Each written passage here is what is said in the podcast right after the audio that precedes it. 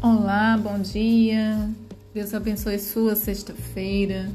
Onde você está? Como você está hoje? Você está bem? Espero que você esteja bem. É, a esperança que a Jesus esteja com você neste dia, te enchendo de paz, de esperança. É, quando perdemos a esperança, nuvens escuras de desespero pairam sobre nossa cabeça. O futuro parece sombrio e o amanhã incerto. A esperança nos move do que é para o que será. Ela pinta um futuro em um conjunto de cores brilhantes. Ergue nosso espírito da alma lá embaixo para o céu acima de nós. O que acontece, isso, isso acontece quando a esperança ela vem para a nossa vida. Quando estamos em esperança, nos sentimos é, no fundo do poço, né? Mas a esperança ela nos faz é, pensar naquilo que poderia ser, mas acreditar que será o futuro, né? Com esperança, pois a esperança não é um desejo vão ou um anseio vago por um amanhã melhor.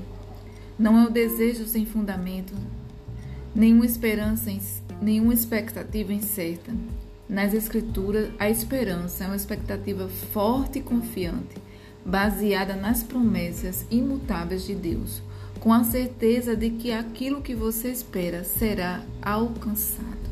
Amém?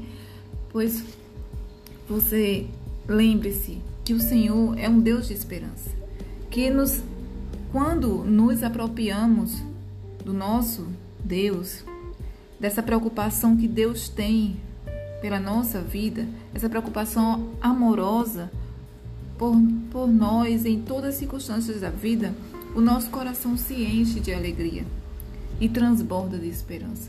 Mesmo em um mundo tão, tão complicado, mesmo em, uma, uma, em momentos tão difíceis, mas é o Senhor, Ele é a nossa esperança. Quando é, pensamos que tudo está perdido, Ele nos dá esperança. Então, se coloque hoje nesta posição. Senhor, me concede esperança. Eu resolvo hoje, eu quero hoje ter esperança. Então, que você tenha essa esperança, que você seja é, cheio de esperança neste dia, para viver este dia que o Senhor Deus preparou para você. Tá certo?